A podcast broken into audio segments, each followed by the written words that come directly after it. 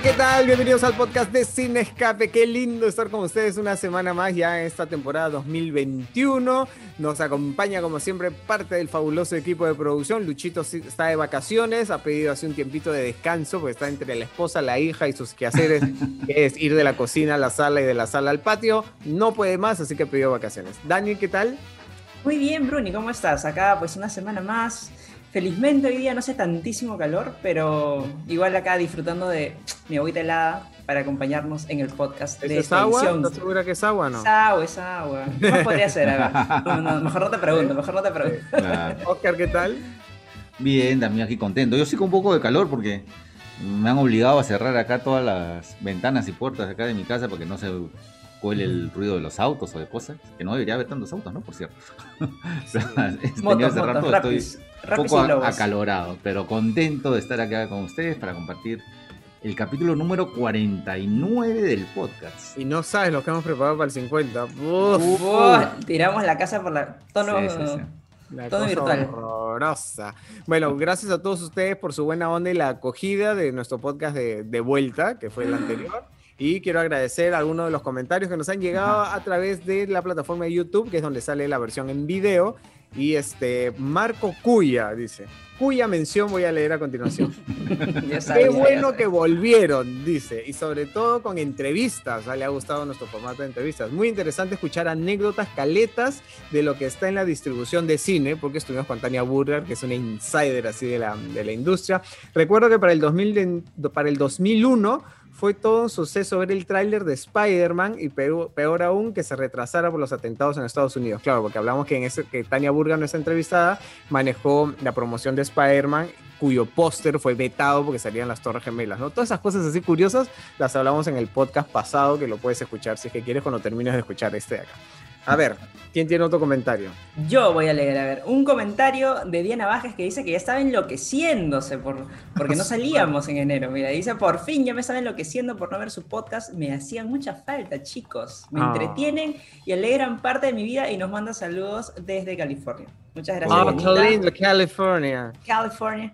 Muchas gracias, Dianita, por, por tu preferencia y por siempre estar acá en cada episodio del podcast y con tus comentarios también. Eso. Bueno, mi saludo va para José Cárdenas, que dice que es primera vez que nos pudo ver en vivo y primera vez que comenta. Dice que nos sigue desde el episodio 1. Ya desde, hace... La amenaza fantasma. Ya me robaste el chiste. ¿Ya? Desde, desde, el episodio 1 con las predicciones de esa edición del Oscar. Dice que lo hemos acompañado durante la pandemia, la cuarentena, pues que también vivió un momento complicado, pero felizmente todo bien, así que bueno, José. Y que este, el 8, o sea, ayer, anteayer, ¿no? Este, fue su cumpleaños, ¿ya? Así que dice que nuestro regreso fue su primer regalo. feliz cumpleaños, feliz joroba. Feliz cumpleaños, feliz cumpleaños. Así, que bueno, hoy este, día... Muchas gracias, muchas gracias por los comentarios. Si, si nuestra entrevista de la semana pasada te pareció un insider, hoy día tenemos prácticamente una enciclopedia viviente, ¿eh? así, que en un ratito vamos a presentar a nuestro invitado. Y tiene que ver con el tema que vamos a hablar, eh, así empezando el podcast, que es cómo los hábitos del consumidor, o sea, tú, yo y todos nosotros, han cambiado a través, gracias al streaming, ¿no es cierto? Este, ha cambiado definitivamente y prácticamente sin darnos cuenta. Hemos cambiado nuestros hábitos de consumo, nuestras preferencias y nuestra manera de entretenernos. Así que definitivamente la pandemia ha empujado todo eso, ¿no? Ha acelerado considerablemente el proceso del cambio. Eh, bueno, si antes teníamos la opción de repente pues, de salir de casa, distraernos un rato, ya sea en el cine, en el teatro, en qué sé yo. Básicamente, pues ya con, con el COVID o la COVID-19, pues nos tuvimos que encerrar y buscar alternativas de entretenimiento en nuestro hogar. Y pues una de ellas ha sido justamente, y la más importante, y gracias que existe también el streaming. Netflix, Amazon Prime, HBO, Disney Plus, que ya llegó en la última parte del año, del 2020. Y pues bueno, gracias a, estas plataformas de streaming, pues también hemos podido disipar un poco el estrés, la angustia, como digo, entretenernos también. Y no sé cómo lo consume cada uno, bueno, ah, ya que estamos en casa, supongo que la mayoría lo está consumiendo ahorita en pantalla grande o en la pantalla más grande que tenga. Pero pues no siempre ha sido así, creo. No siempre, no, siempre así. y, aparte me quiero quedar con algo que nos dijo Tania en el, podcast pasado, nuestra invitada, de que de verdad ir al cine no solamente este, ya significaba la experiencia, ¿no? De la pantalla grande, de la canchita, de de la sala oscuro, sino en estos tiempos también de desconectarte ya dos horas ya del teléfono, de tu entorno, de todo lo que esté alrededor, ya para centrarte solamente en la pantalla, ¿no? Este, en la película, en lo que estés viendo. Cosa que ahora creo que es imposible, ¿no? O sea, mm. por eso yo creo que tenemos diferentes hábitos de consumir el streaming, que por supuesto es una alternativa extraordinaria, ¿ya? Pero, a ver, ustedes, por ejemplo, mis hijos lo consumen generalmente en los smartphones. ¿ya? O en el iPad, por último, si en la pantalla más grande que puede ser. ¿ya? Pero eso de sentarse a la tele es cuando, por ejemplo, ya WandaVision, que la estamos viendo todos juntos, y ahí sí, ya yo, o sea, lo junto todo y los vemos en la, en la tele. Ah, o menos de verdad que, no sé, se está viendo algo que no quieres que el resto lo escuche, de repente puedes verlo en un dispositivo con audífonos y chiquito, pero si no, ¿por qué no lo verías en una pantalla grande? Por eso digo, porque son hábitos de consumo de las nuevas generaciones. O sea, este. Eh, es gracioso porque, porque, por ejemplo, uno de mis hijos se puede tirar aquí en el sofá, ya con la pantalla de televisión enfrente, pero no lo ven en la pantalla de televisión, sino lo ven en el, en el Claro, tiene el televisor de 65 pulgadas apagado acá y está así con el celular así, ¿no? Con los ojos ahí que le lagrimea ya del, y es como que prende la tele y es lo mismo. O sea, puedes ver exactamente el mismo contenido con home theater y con toda la vaina. Sí, es extrañísimo. Yo tampoco me voy a, voy a poner un plan de viejito que no entiende. No, no sé cuál es el chiste. Ya de por sí, hace unos años, cuando aparecieron las plataformas, amigos me, me, me comentaban que habían visto tal o cual película en la computadora. Yo decía, no entiendo. O sea, ¿para, ¿cómo puedes verlo en la computadora con unos parlantes de este tamaño, con una pantalla que por más que tu computadora sea para, bueno, las de ahora ya son retina display, de todo. Claro. O sea, era para mí inconcebible ver algo en la computadora, ya en el celular ya ni te digo, ¿no? Pero, por ejemplo, Netflix nace básicamente como una como un esto de computadora, ¿no? Una aplicación de computadora, o sea que... Como un YouTube Power. Sí, claro. Sí. Pero, pero sí, bueno, entonces estamos de acuerdo que al menos los tres, ya más viejitos, nos gusta verlo, el streaming en la tele. Sí. Totalmente. Pero, pero voy a, voy a hacer mi comentario también. Depende. Es la chivola del grupo. Sí, por ejemplo, cuando teníamos que movilizarnos hasta nuestra lejana Pachacamac, ah, era una hora de camino, para mí más o menos una hora de camino. Eh, y si estaba pues en el bus, sobre todo cuando estaba en el bus de América, eh, los días que yo no te prácticamente, los días que a veces Bruno no me jalaba y yo no tomaba mi micro acá en la Panamericana, con lo cual siempre tenía el riesgo de que me vayan a robar algo. Pero cuando estaba en un entorno seguro, podía poner alguna serie, eh, pero ninguna serie, digamos, que de repente me genere o que sea visualmente demasiado atractiva, de repente, sino, no sé, una telenovela. Por ejemplo, un Bridgerton podría haberlo visto casi es que me hubiera gustado, ¿no? O sea, como que de repente algo que, que no sé, no, no. Te acompañe nomás, pues no. Claro, que me acompañe y que pueda seguir avanzando en la historia y que, y que nada más. Eh, sí lo podía ver eh, avanzar mis, mis episodios en el celular y ahí, ahí pues digamos como que invertir un poco mi tiempo de, de mi viaje, que es un tiempo muerto. Algunos lo usaban para dormir, pero yo realmente no me podía dormir en una hora de camino, sino más. Entonces, sí aprovechaba en hacer alguna otra cosa y leer, pues me daba un poco de náuseas.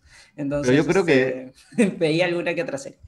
Por ejemplo, el iPad, que hace algunos años comenzó a, con esto que los teléfonos se hacían cada vez más grandes, y ahí ya comenzó a decir, ah, ya el iPad, las tablets ya no sirven para nada, ya murió nuevamente este, matando a, las, cosas.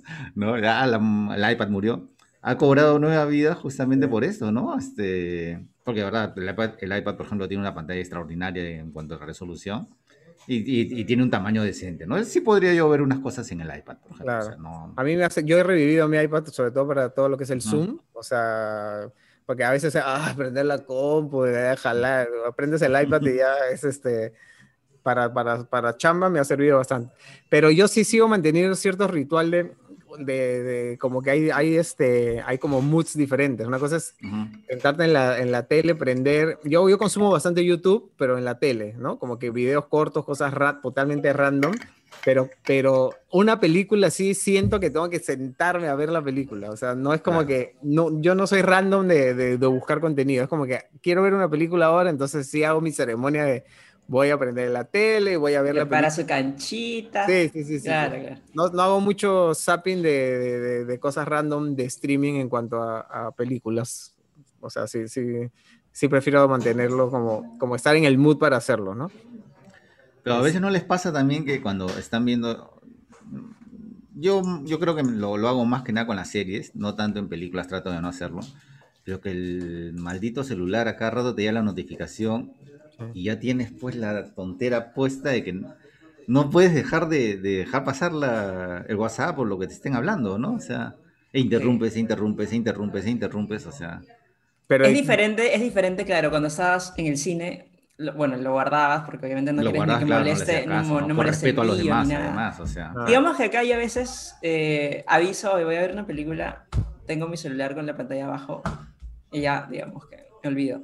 Pero, pero igual la casa siempre pues te genera interrupciones, ya sea el perro, alguien que viene a consultarte algo, qué sé yo, qué sé yo, mil cosas. Entonces sí es diferente la experiencia totalmente a verlo en casa, que no es como que un espacio sagrado, ¿no? Digamos que el cine siempre ah. era un espacio sagrado en el cual no podías, a pesar de que había gente que se sentaba en ese tipo de cosas, no podías ver el celular, no podías estar conversando mucho, es como que es un ritual, digamos. Pero yo sí soy, yo, yo creo que tú no, Dani, porque creo que lo hemos comentado en otros podcasts. Yo sí soy de los que, si voy a agarrar el celular o alguien me habla, pausa.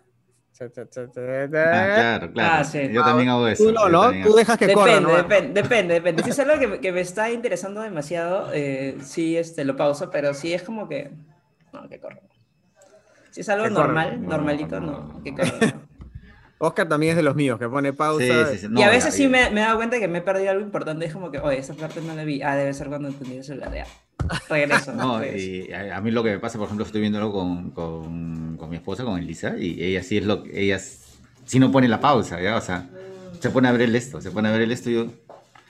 Me molesta, me molesta eso. no pero lo peor es que digo, después cuando me pregunte, y ya qué pasó, no, no le voy a contestar.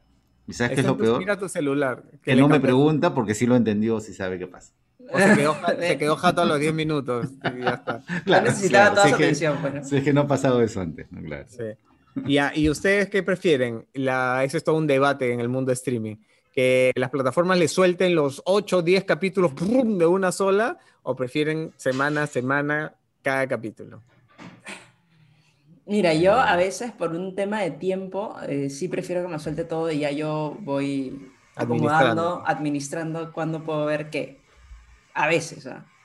Pero hay algunos otros proyectos que sí, sí, no, me genera más conversación eh, hacerlo por, por episodios, ¿no? Por ejemplo, lo que ha pasado con The Mandalorian, que como mm. que todos comentábamos porque todos lo habíamos visto, o sea, llegaba un punto de la semana que supongo era a veces el domingo, que ya podíamos conversar todos porque habíamos visto el capítulo, y te generaba otro tipo de, de conversación, a diferencia que cuando lo estrenan de, de, de porrazo, que, que igual cuando estábamos en la oficina de repente lo podíamos manejar un poquito mejor, pero ya ahora en pandemia. Claro, ahí la pregunta, ¿ya viste el 5? No, estoy en el 4, ya apúrate, puedes ver el sí, así era, era, como que cuando estaba todo puesto, ¿no? Claro, claro, claro. Yo, mira, yo por más que ame una producción, la que sea, no puedo ver más de dos capítulos. Así esté ¿No? toda puesta. No, no puedo hacer maratón. ah, yo sí, me, yo sí me puedo lanzar. No soy de los que se capítulos. todos los capítulos en una madrugada, está con el ojo así de vidrio y, y, hasta que no le acabe no termina. No, yo no soy de esos. ¿Tú, Oscar? Sí, no. O sea, a ver.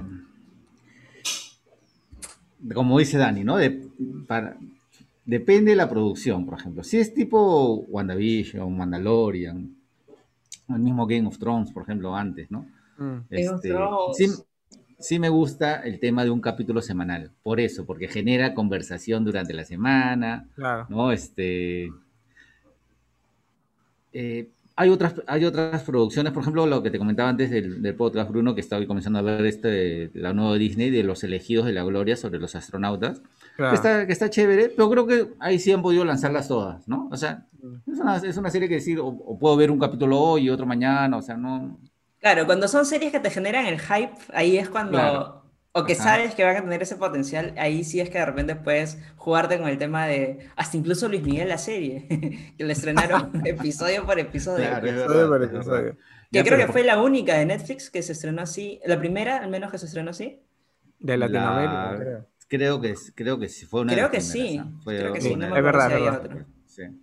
Pero después para maratonear, yo soy como tú, Bruno, ¿ah? o sea, si, si maratoneas porque en realidad no, no le estoy prestando mucha atención a la serie. Y, y estoy distraído con el celular o cosas así, y, dejo que corra, que corra, pero si de verdad me interesa mucho la serie, ya este, máximo dos capítulos, dos capítulos al día. Sí. Así estén todos puestos, yo no, no puedo sí, sí, sí, Igual, igual.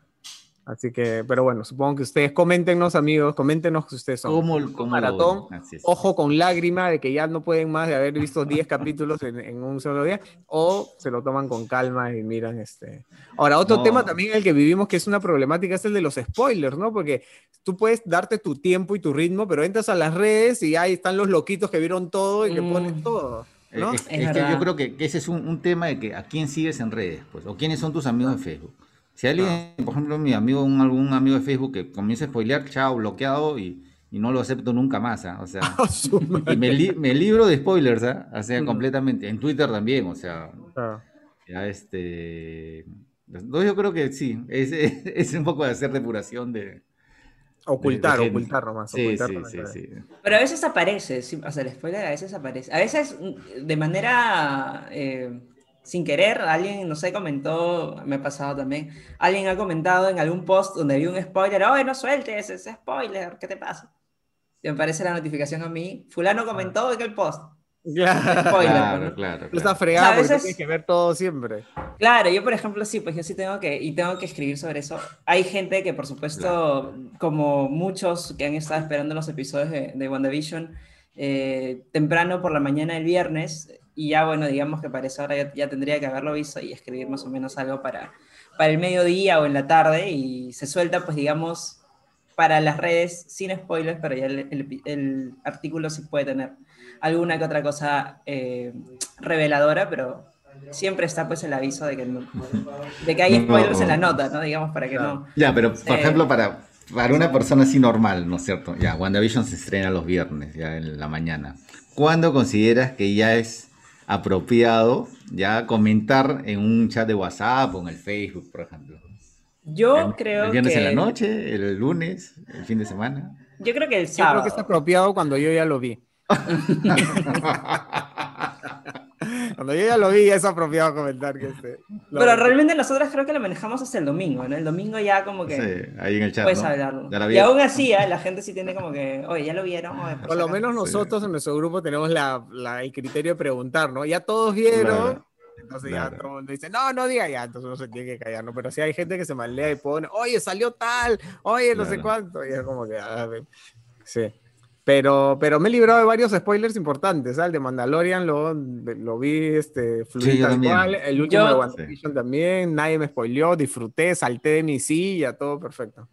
Yo casi me spoileé el de, el de Mandalorian, eh, justamente pues porque sigo un montón de, de páginas de, dedicadas a, las noticias de entretenimiento y pues salía, ¿no? Este personaje, que, personaje importante. Sí. Dije, pucha, personaje importante. No, voy a pausa mis labores, voy a ver el episodio y de ahí regreso para ver, para seguir leyendo todos los titulares porque pues, si no, ¿cómo, cómo eh, hago? Eh, ese, capítulo, ese capítulo con el spoiler es un tema sensible para Sin Escape. ¿ah?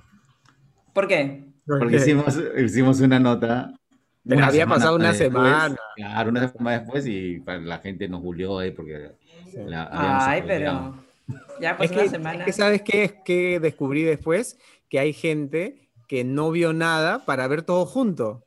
Eso me pues, pareció lo caso, porque es un fenómeno mundial, ¿no? Y todo el mundo está jalándose las greñas y lo lógico es que quieras, ver, quieras verlo ya. Pero hay gente que se aguantó ocho semanas sin ver nada para cuando se estrenó todo, verlo pronto de una. Ya, definitivamente son hábitos de consumo diferentes, ¿no? Yo no, no, creo que no se me ocurriría hacer eso. Ocho semanas vivir así aislado del mundo para, para que finalmente. Bueno, por ejemplo, a mí sí me pasó eso con la primera temporada de Mandalorian. Es que, eh, bueno, también era parte de que no teníamos la plataforma Disney ya habilitada para ese entonces. Entonces, sí era como que, no sé, pedirle al familiar en los Estados Unidos que te pase el enlace. que te pase el enlace para que puedas. Este, que puedas ver el capítulo. Al familiar. al familiar, a tu primo, a tu primo también. Que trabaje en Disney. Este, al señor Beto Torrente. Ajá. Este, pero, pero sí, han cambiado mucho los hábitos de, desde nuestra época en la que había que esperar a que la película llegue, averiguar, averiguar la fecha, muchas veces esperar a que, a que la, copia llegue a Perú, ¿no? Este, podrían pasar meses este, ya cuando las cosas se pusieron mejor y fuimos un país un poco más integrado, ya pasaba por ahí un par de semanas y llegó el momento en que era el estreno mundial, era el estreno mundial, la vas a ver al mismo tiempo que todo el mundo, ir al cine. Ahora la inmediatez absoluta de, oye, ¿ya viste el capítulo? ¿Tienes todos los capítulos? Ya vi uno, ya vi dos. Y hay hasta tan fanáticos que se averiguan la hora en la que Netflix suelta los capítulos. No me acuerdo. se estrena el viernes, ya, pues el viernes a qué hora? A las 2 de la mañana Netflix lo pone y la gente así. no, pero, pero, por ejemplo, Dani pone siempre ahí este, la cuenta regresiva ahí en las historias de Sin Escape, ¿no? esa, es Amorita, pero sí, sí, sí. Amor es la encargada de. ¿Esto cómo saben? Porque hay algunas, algunas, este, sí, a veces Netflix, ellos mismos este, van revelando la hora de estreno, que a veces es 2 de la mañana, porque creo que tienen una hora global en la cual estrenan. Y por ejemplo, muchos sí esperan, por ejemplo, no sé, producciones populares como Stranger Things, eh, o a veces Dark también que pasó, que, que, querían todo el mundo saber a qué hora exactamente se estrenaba la última temporada. Y es, es esta información que a muchos sí les interesa, para muchos de nosotros de repente es como, bueno, da igual porque lo vas a ver apenas puedas, no exactamente a la hora que lo estrenen, pero sí hay gente que está esperando exactamente la hora de, de estreno, de lanzamiento para iniciar pues las... Y muchos de ellos... la maratón, además. Muchos de, ellos, claro. Muchos de ellos para evitarse spoilers también, porque pues. eso es algo que realmente las redes sociales juegan en contra de, quien quiere mantener a veces los secretos o qué ah. sé yo. Sí, a veces entrar a Twitter nada más ya es como que ver un meme. ¡Ah! Claro, claro, claro. Te fregaron con un meme. Te fregaron al toque. Un meme, un meme ya. A veces es la foto, a veces es un meme, a veces es un comentario. Ahora, les pasa cuando están viendo, no, bueno, no, no producciones conocidas, ¿no? Otro, otro de los cambios de consumo y de los, de los cambios de, de nuestra vida. ¿Les pasa que chequean el tiempo antes de ver algo? Sí, de todas maneras. y a mí cada vez me está pasando algo más horrible. Y cada vez comienzo a buscar cosas más cortas. Ya este, y creo que es una tendencia, o sea, es una tendencia este, que, que se da en las nuevas producciones y que cada vez los capítulos sean más cortos. O sea, por ejemplo, me he pegado con una serie, ya que, bueno, esta segunda temporada no estaba tan buena, que se llama Bonding. Ya, ya, ya haré mi recomendación, supongo que un par de, capítulos más del podcast, que tiene capítulos de hasta 13 minutos. ¿Ya? Pero, y el más largo es de 18, 19. Cuando veo 18 dije, ¿qué? ¿Por qué? ¿Por qué tan largo? Como cuando Vision, que el contenido dura 10 minutos y los créditos duran 30, ¿no? Siempre sí, pasada de vueltas eso. Sí, sí, sí. Que ya se acabó, pero si la rayita está acá, falta todo esto. Son créditos, créditos, créditos, créditos. Claro, también los créditos pues, de quien, hasta quien ha doblado en Polonia, creo, pues, le ponen. Pero sí, a mí también me pasa que veo cuánto dura y digo, mm, no sé, pero, pero yo también pensaba que estábamos en la tendencia de la inmediatez y la rapidez. Sin embargo, viste que fracasó esa plataforma que sacaron de contenidos cortos. Vieron que el año ah, pasado. Sí. ¿Verdad? Me había olvidado su existencia. Y que era también de este contenido vertical, pues, ¿no? Contenido vertical de, cosas que duraban máximo 10 minutos, creo. sí, sí, sí, sí, sí, sí, bueno, no estamos todavía tan graves. Supongo que más les interesa cuando son películas, o no sé, porque para mí en series aguantarme una hora de, una serie no, no, me genera mayor problema. Sí, realmente, una hora por capítulo no, no la voy a descartar jamás. Pero cuando veo una película que dura ya más de dos horas y algo, dos horas, ya cuando pasa dos horas y veinte... Ya la piensas. Hasta te congelas. Mira, mira, cómo te ¿cómo, congelas. ¿Cómo piensa? ¿Cómo piensa? Mira. Pensar si la ves o no la ves. ¿Ya me descongelé? ya y por ejemplo... Larga, la piensas. ¿Cómo? Tú también la piensas. lado, dos lados. Lado, no, lado. Por ejemplo, el irlandés, pucha que sí, eso sí lo he visto, lo he visto en temporadas, de verdad. En eso sí la vi en temporadas. no, yo fui, Yo, fui el, yo fui el screening del. Yo también la vi en el cine, así que no tenía escape. claro, claro, claro. Y creo que esa es la mejor manera de verla, una película así. Porque, sí, sí, sí. Porque no, te desconecta, pues. Necesitas tener tu momento para disfrutarla y no estar tampoco pendiente de las cosas cotidianas de la casa eh, interrupciones o simplemente cuando ya, eso me pasa normalmente, cuando ya estás en un cine, uno, que no tienes escapatoria, dos, si has pagado tu entrada, digamos que ya te autojustificas tu gasto y dices, pucha, ya estoy ah. acá, pues, ¿no? Ya la voy a ver porque ya pagué pues, mi entrada. Pero con el streaming no es eso, entonces tienes la facilidad de descartar proyectos, bueno, de una manera mucho más, este, no sé, valga la redundancia, mucho más fácil, mucho más rápida, no, No, no, la piensas tanto porque pues digamos que tu suscripción de, de 40 soles ya cubrió pues el, gasto de no sé cuántas, cuántos proyectos te verás al mes. Y ustedes como cuántos, ya no vale la pena, ya, ¿cuántos, ¿Cuánta chance le dan a una serie? ¿Cuántos capítulos le da una serie para seguir viéndola? un capítulo, tres capítulos, porque hay veces que no te enganchas al comienzo, pero el bot es tan grande y la gente habla tanto que tú dices, pucha. Te fuerzas, no te fuerzas para que te, te guste. Fuerzas. ¿Cuál es su límite de tolerancia de capítulos para.? Yo creo que tres. Yo creo que tres. A veces en dos ya me doy cuenta que no funcionaría también. Lo descarto. Pero si es una que tiene como que muy buenas críticas, de repente me la han recomendado y me han dicho, ay, no sigue. Por ejemplo, algo que me pasó: Game of Thrones, yo no me enganché en el primer episodio. ¿Ya? ¿Cómo no te has enganchado? no me enganché en el primer episodio. Pasó de todo en ese episodio. me parecía, es que no lo terminé de ver tampoco. Vi como que creo que 40 minutos y dije, uy, se me está haciendo bien pesada. Y lo dejé de ver y después este, de un tiempo creo que la que, la que me dices vale, vale, me dice, ay, no tienes que ver Game of Thrones, pucha, digo, pero intenté ver el primero y no, no, me, no me terminó de, de, cuajar todo.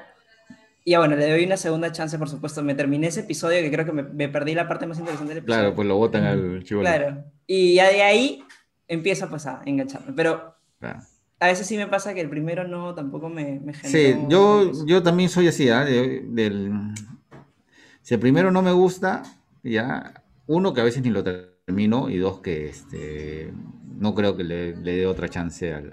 Una ah, desde el primer capítulo, desde el primer capítulo ya. Sí, hay, hay, hay, por ejemplo, series como que sí, que tiene un hype tan, tan que digo, pucha, voy a darle porque a lo mejor pasa algo, pasa algo. Ya, y, no pasa nada. Pues esto me pasó con este, la de Amazon, ¿cómo se llama? Este, Carnival Row. Ah, sí, también me pasó. no, la, dejé, la dejé también. Hasta el capítulo 3 creo, dije, no, ya esto no, no hay forma. O sea, Pero, te, pero te has dado cuenta que eh, hemos aprendido de alguna manera a valorar nuestro tiempo, ¿no? O sea, es como que no tengo por qué regalarle ocho, ocho, horas de mi vida a esto que no me está gustando, ¿no? Porque hay gente que sí es como que necia, ¿no? No, que es la serie del momento, está ahí. Sí, sí, sí, es verdad. Yo, si no, no funciona, ya chao, next, este. Y en películas, digamos, media hora.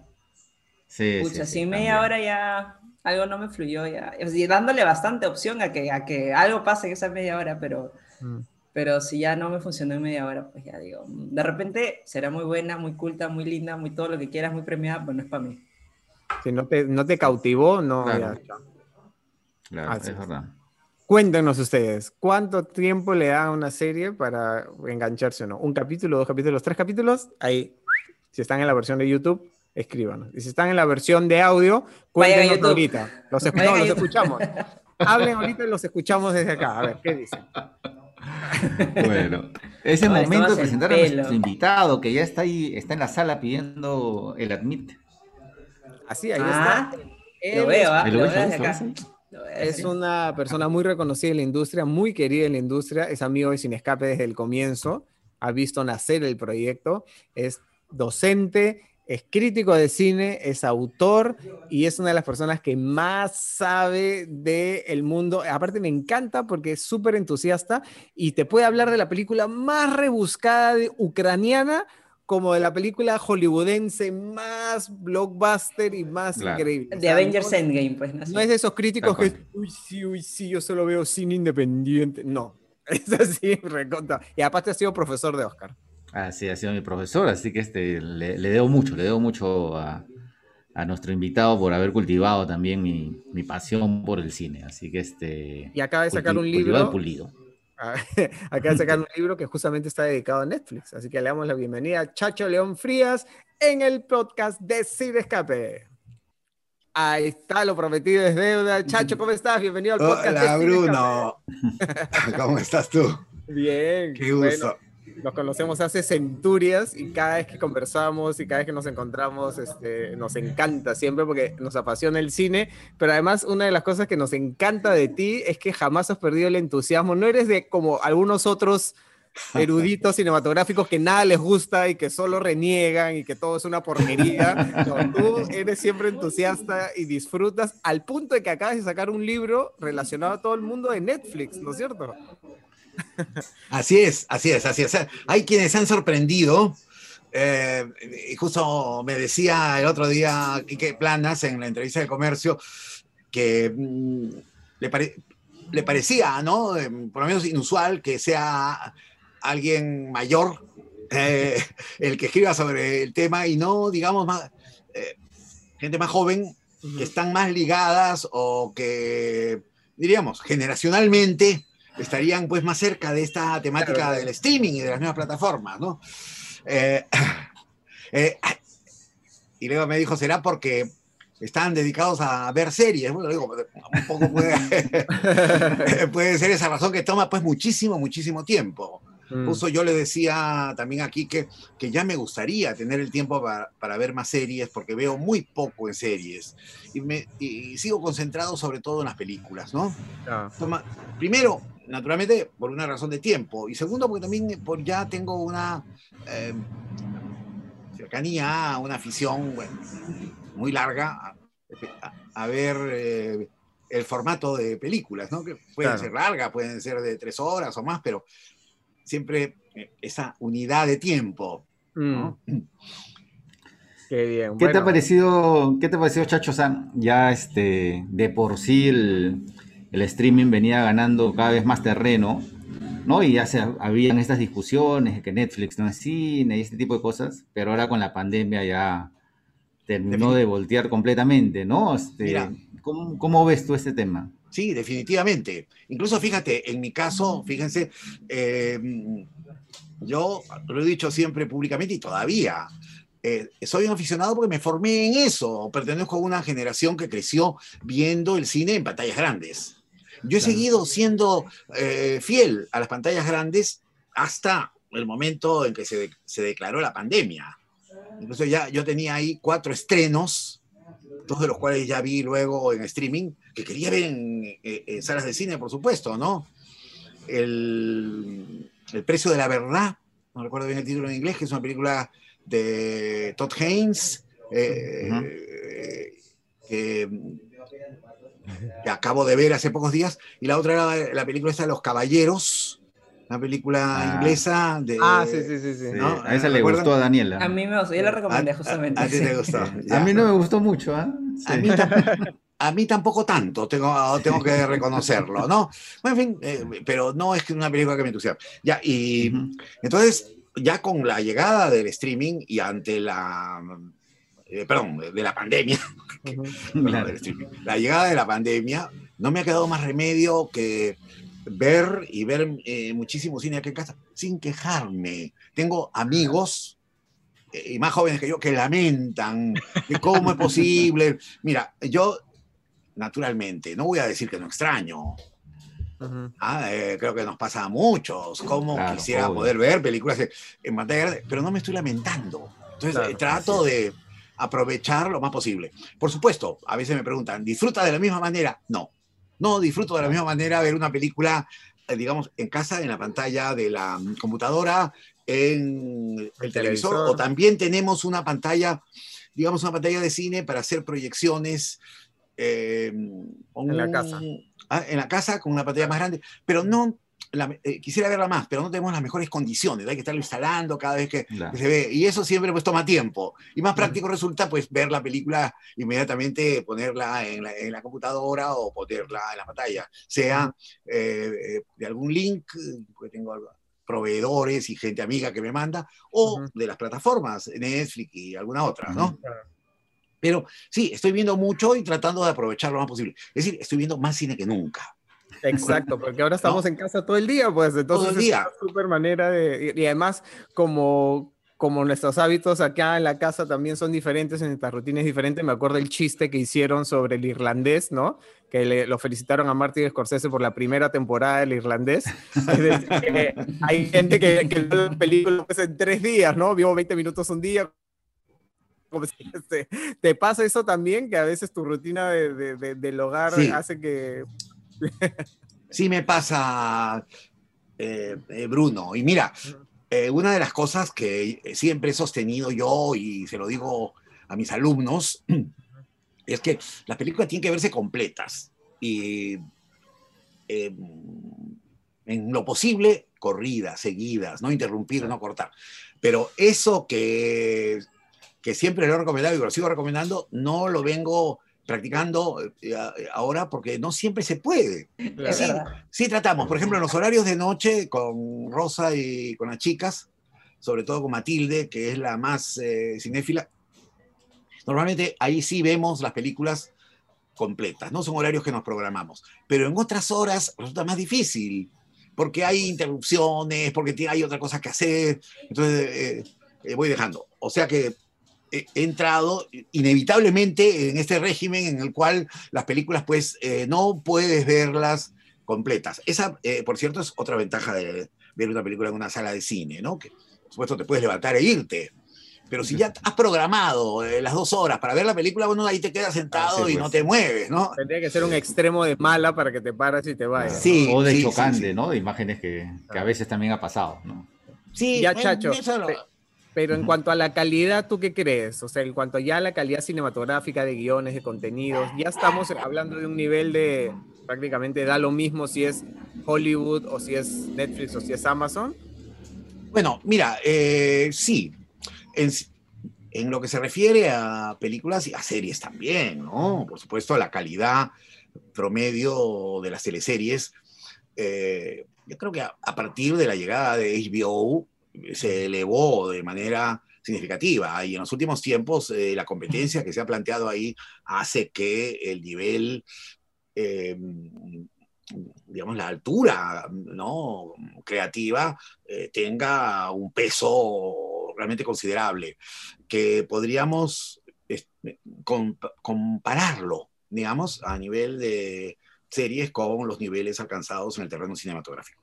En las películas, en los largometrajes, también, también, pues no, no me cabe la menor duda de que eh, muchas de las películas de, que estamos viendo en las plataformas en estos tiempos son absolutamente intercambiables con las películas cinematográficas. Por eso, eh, las razones o las resistencias que han podido haber en la academia en un determinado momento, ¿no? A la incorporación de películas hechas en Netflix o en las plataformas, no tiene en este momento apoyo, no tiene sustento. Mm, por último, han tenido, han tenido que aceptarlo. Es verdad que eh, ahí hay una, había también eh, de por medio una consideración eh, debido a la regla de los estrenos en salas públicas, ¿no? Eso que había venido siendo históricamente eh, eh, una constante de parte de la academia y también una presión, hay que decirlo, de las cadenas exhibidoras de cines en Estados Unidos, que ellos eh, se oponían, además no, no les gustaba, ni les gusta, ni no sé, ni les seguirá gustando, que sean eh, un par de semanas de exhibición. Lo que quieren las cadenas exhibidoras en Estados Unidos es poder tener la película todo el tiempo que dure. No, que además es una, regla, es una regla con truco porque eso eh, para el Oscar, ¿no?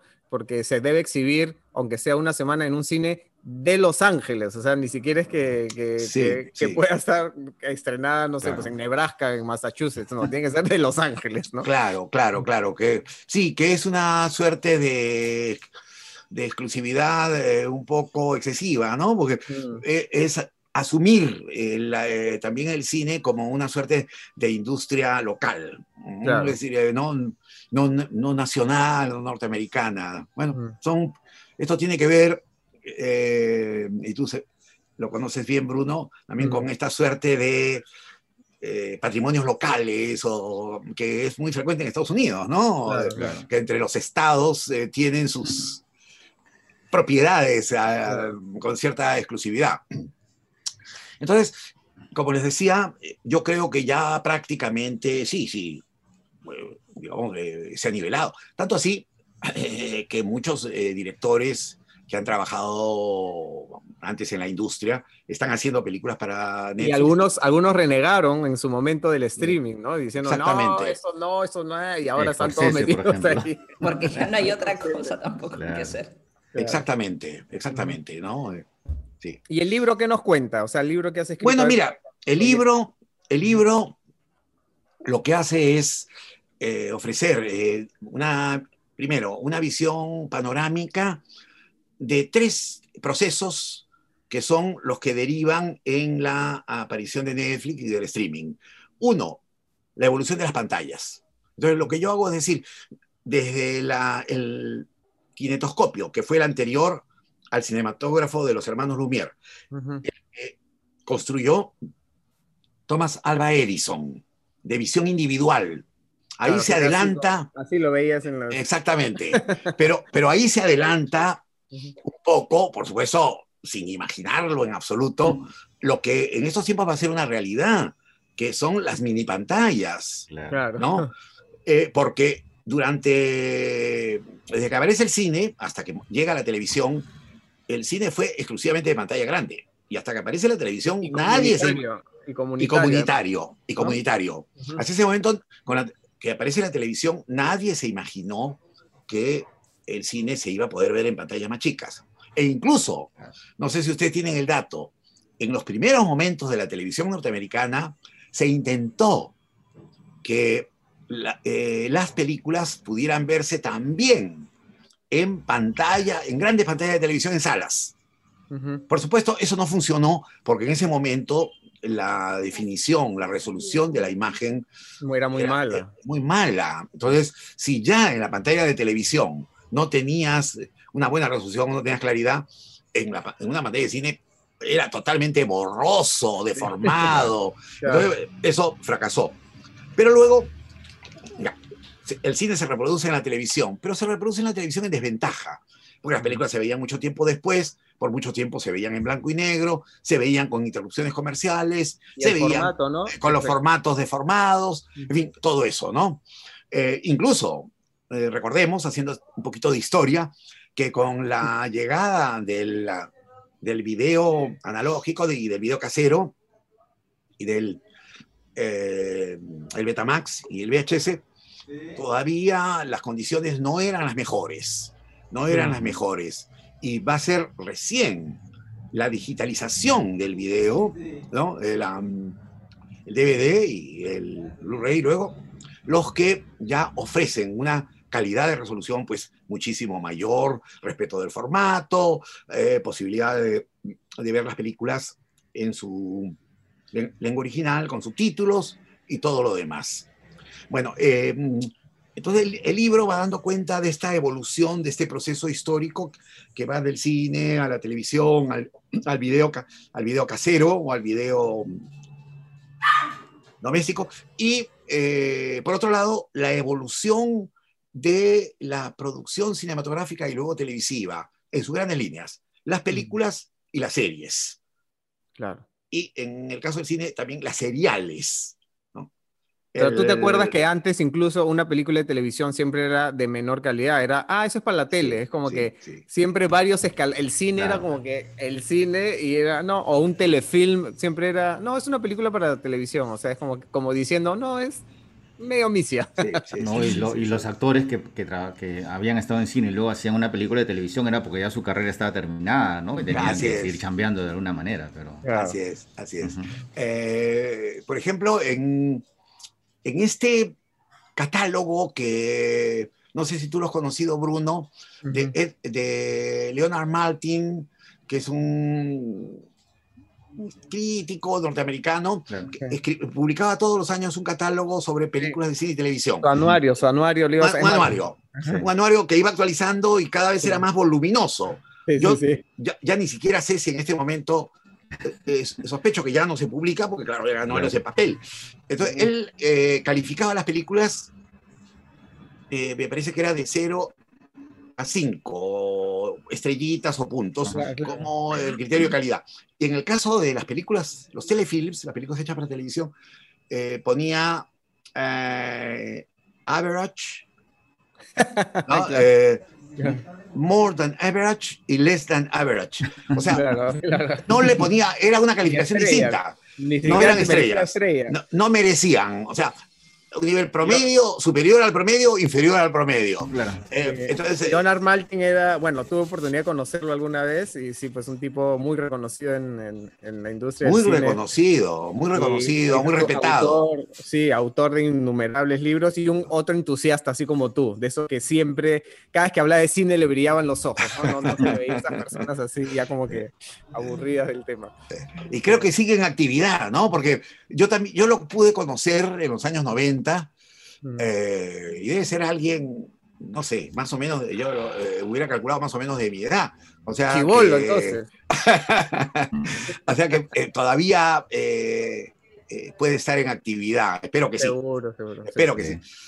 Algo que, algo que hemos comentado ah, más o menos en, el podcast, te he cortado, discúlpame, alguna. No, bueno, mira, quería terminar el, panorama. Decía la evolución de las pantallas, la evolución de las películas y de las series, que eso pasa pasa al streaming y un poco es eh, lo que luego va a seguir en el libro, cómo el streaming toma una parte importante del cine y una parte importante de la televisión, obliga a la reformulación tanto de la, en alguna medida de la industria cinematográfica, de la industria televisiva. Y luego está todo el proceso de la revolución digital, la expansión digital, porque eh, Netflix es entonces una derivación, naturalmente, de esta revolución digital, pero también diríamos, de la evolución de las pantallas y de las películas y de las series. En, en lo que se refiere a películas y series, eh, Netflix eh, no ha hecho la gran revolución, porque más o menos las características se mantienen. Quiero decir, eh, aquí estamos ante una evolución, pero no una transformación. En cambio, tecnológicamente sí, porque a partir de Netflix se abre ¿no? Una ventana que antes no existía, no existía con esas características, para tener al alcance con la facilidad de poder escoger uno en su propia casa la película que quiere ver. Eh, entonces, eh, por ese lado, y eso lo que más o menos se desarrolla en el libro, haciendo explicando un poco todo lo que ha ocurrido en los últimos mm. tiempos, la aparición de las otras empresas, eh, las fricciones eh, con el cine, eh, digamos también un poco con la televisión y el futuro que se abre en estos momentos, ¿no? Ese es el panorama que, que ofrece el libro.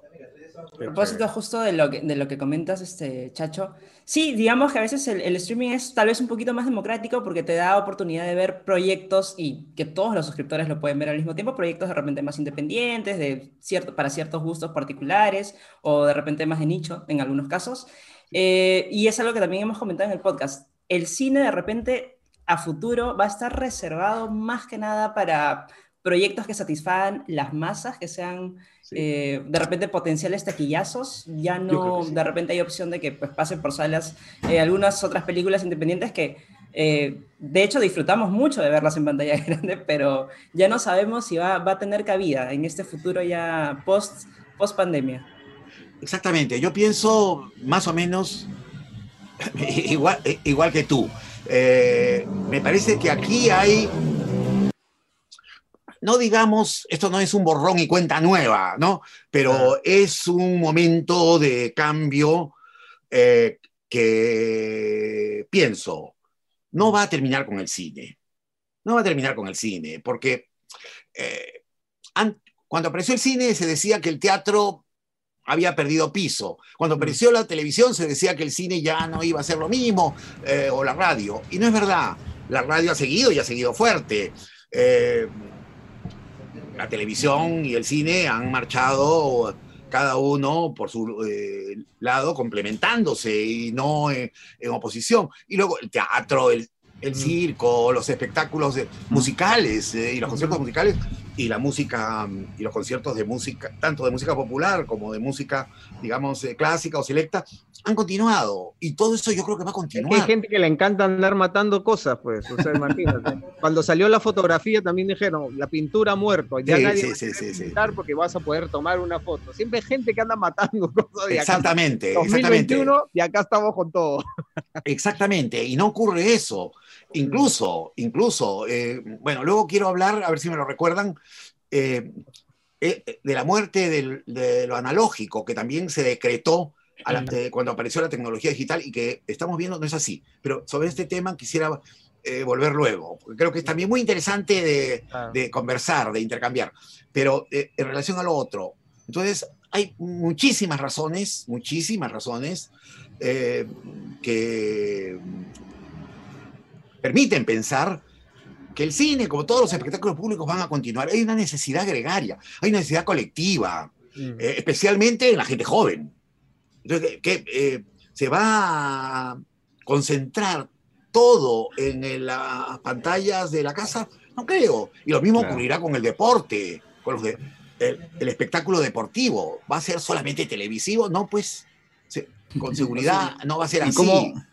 Entonces, yo creo que perdón, justamente a, colación de lo que decías de la gente joven, ¿no? ¿Cómo ves esa paradoja de que los chicos consumen el streaming ni siquiera en la pantalla del televisor, sino en, la, en, el celular, ¿no? Pero de verdad, cuando salen las películas de Avengers y esto, son los primeros en ir a la sala de cine. Entonces...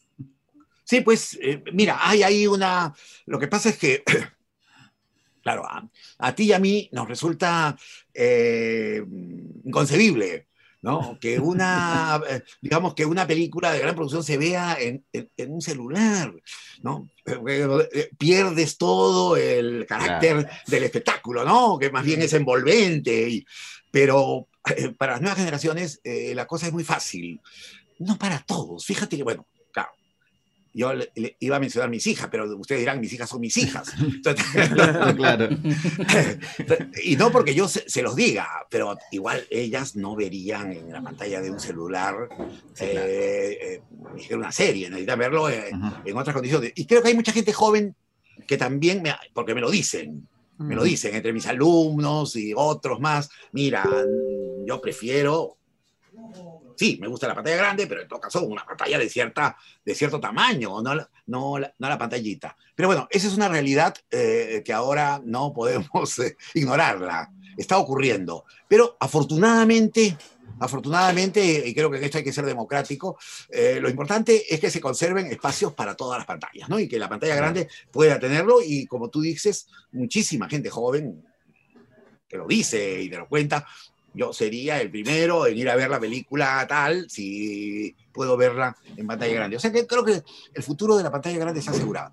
Pero lo está, sobre todo para... Eh, recuérdame tu nombre. Daniela, Daniela. Daniela. no, nos hemos presentado, creo. lo que te decías, Daniela, para los grandes espectáculos, ahí sí. Ya venías, ya venía, eso ya se venía viendo. no creo, esa es la tendencia. No creo que si las pantallas grandes se cierren para todo lo demás, porque habrá una segmentación. Ojalá eh, los grandes cines, por ejemplo, yo sabía que el, eh, Cinepolis, que va a abrir las nuevas pantallas. La cadena esta de cine mexicanos. La cadena mexicana que iba a abrir, que sigue con el proyecto y que está planeado para el próximo, para el 2021 en el Arcomar, Supongo que las mejores condiciones de seguridad y demás. Yo estaba en las salas de Cinépolis en México. Eh, pensaba en alguna sala que pudiera ofrecer, digamos, una programación alternativa. Ojalá que mantengan esa idea, ¿no? Es, ah, algo, que ocurre, en varias partes del mundo, ¿no? O sea, todas las grandes capitales de Buenos Aires, México, Madrid, tienen circuitos de cinearte que, que acá jamás han existido, ¿no? Porque te querías ir a ver a Avenger con tu bolsa de cancha y, explotar, y después querías ir a ver una película este, independiente, este, no sé, iraní, y había dónde ir a verla, ¿no? Acá, lamentablemente, Bueno, más o menos la del Arcomar, ¿no? La VK ah, del Arcomar. Había la, sala 1 del Arcomar, estaba. Sí. Tuvo la sala, exactamente. y de ahí Alcázar ocasionalmente. Ocasionalmente. Ocasionalmente, pero ojalá, digamos, esperemos que haya esto. Yo creo que el público se va a segmentar, que hay un sector en Lima, que hay un público que estaría dispuesto a ver esta producción alternativa también en salas. haya demanda, yo creo que va a haber. Pero que pero que las eh, plataformas van a ser el espacio principal sin la menor duda. Eso eh, yo lo converso muchas veces con los chicos eh, en la escuela de cine, por ejemplo, en las clases universitarias, a propósito de las películas peruanas, que tienen que irse abriendo a otros espacios, que tienen mm. que ir pensando en las plataformas. Ahora, aquí hay un desafío grande y es el desafío al pago, porque sí pagamos Netflix, sí pagamos Amazon, sí pagamos ciertas plataformas Disney, pero eh, probablemente no estemos dispuestos a pagar por, eh, de la misma manera por otro tipo de producción. Y esto sí mm, va a tener que hacerse porque las películas pues viven de los ingresos y no pueden ser gratuitas. Eh, yo, por ejemplo, pienso que el Estado peruano y no solamente el Estado peruano, los Estados latinoamericanos, como ya, ya empieza a hacerse en Europa, deberían establecer acuerdos con las plataformas internacionales, las plataformas norteamericanas y otras que no pagan impuestos y hacer acuerdos de presencia de, películas locales. Esto que ya lo hacen. Como un intercambio, ¿no? Como una suerte de intercambio, como una suerte, digamos, eh, casi de, de entendimiento básico, fundamental. Ustedes tienen eh, eh, los espacios libres eh, para ofrecer una enorme cantidad de material que incluye, es verdad, material latinoamericano y películas peruanas. Por ejemplo, ahí está Retablo, mm. estaba Soltera Codiciada en Netflix y... Canción sin nombre, entrado. Canción sin nombre entrado y otras más. Pero que haya como una cierta, no digo proporción, pero una cantidad mayor. Mm. en esta y en las otras. Creo que además es un asunto de casi elemental, ¿no? De derecho, diríamos, elemental. Eh, y eso puede permitir pues un ingreso mayor a los productores. No que sea, creo que esto es una cosa que va a tener que negociarse. No estoy de acuerdo, no estoy de acuerdo en que esto se haga, eh, digamos, por decreto, por ley y por imposición, sino por negociación. No, negociación. Y creo que en otras partes se está logrando. Y se va a seguir logrando. Se va a seguir logrando porque no va a ser, esto no es un, va a ser, digamos, un, eh, una concesión que las cadenas de streaming hacen. En la medida en que están abiertas, están abiertas igualmente a consideraciones de reconocimiento y de prestigio. Por ejemplo, Netflix hizo el montaje de una película de Orson Welles filmada hace 40 años, como ustedes saben, al otro lado del viento, en la que nadie estaba decidido a invertir. Bueno, Netflix lo hizo ha anunciado que va a hacer un remontaje de la película Napoleón del año 1928, una mm. película muda. Entonces, quiero decir, a Netflix y al streaming le interesa también la imagen y el prestigio. Entonces están y lo demuestran porque mm. eh, su cartera de películas es muy variada.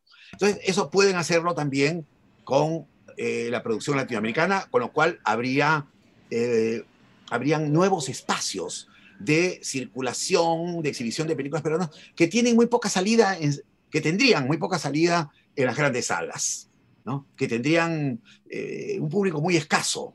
No, aparte es gracioso porque la, la, gente de, la gente tradicional de Hollywood siempre como que miraba por encima del hombro a Netflix, cuando los más fans de Hollywood es Netflix, o sea, lo que acabas de decir, ellos son unos entusiastas de, de la industria y del cine, y de, es más, han, han, han comprado, no sé si comprado, pero alquilan un estudio de Hollywood que está en Hollywood mismo, donde se hicieron películas del gordo y el flaco, donde se hizo mucho cine mudo, y ellos han restaurado los sets y han instaurado ahí sus oficinas. Y este, es más, fue, fue un estudio que en algún momento fue de Warner Brothers, también ahí hicieron toda la primera tanda de los Looney Tunes y Animation, o sea, y, Netflix los ha restaurado y los ha, les ha dado una nueva vida, ¿no? O sea que sí creo que hay una, un interés. Este, hay, un interés. ¿no? Hay un interés, hay una disposición, pero aprovecho para decir, Netflix tiene que cambiar su oferta.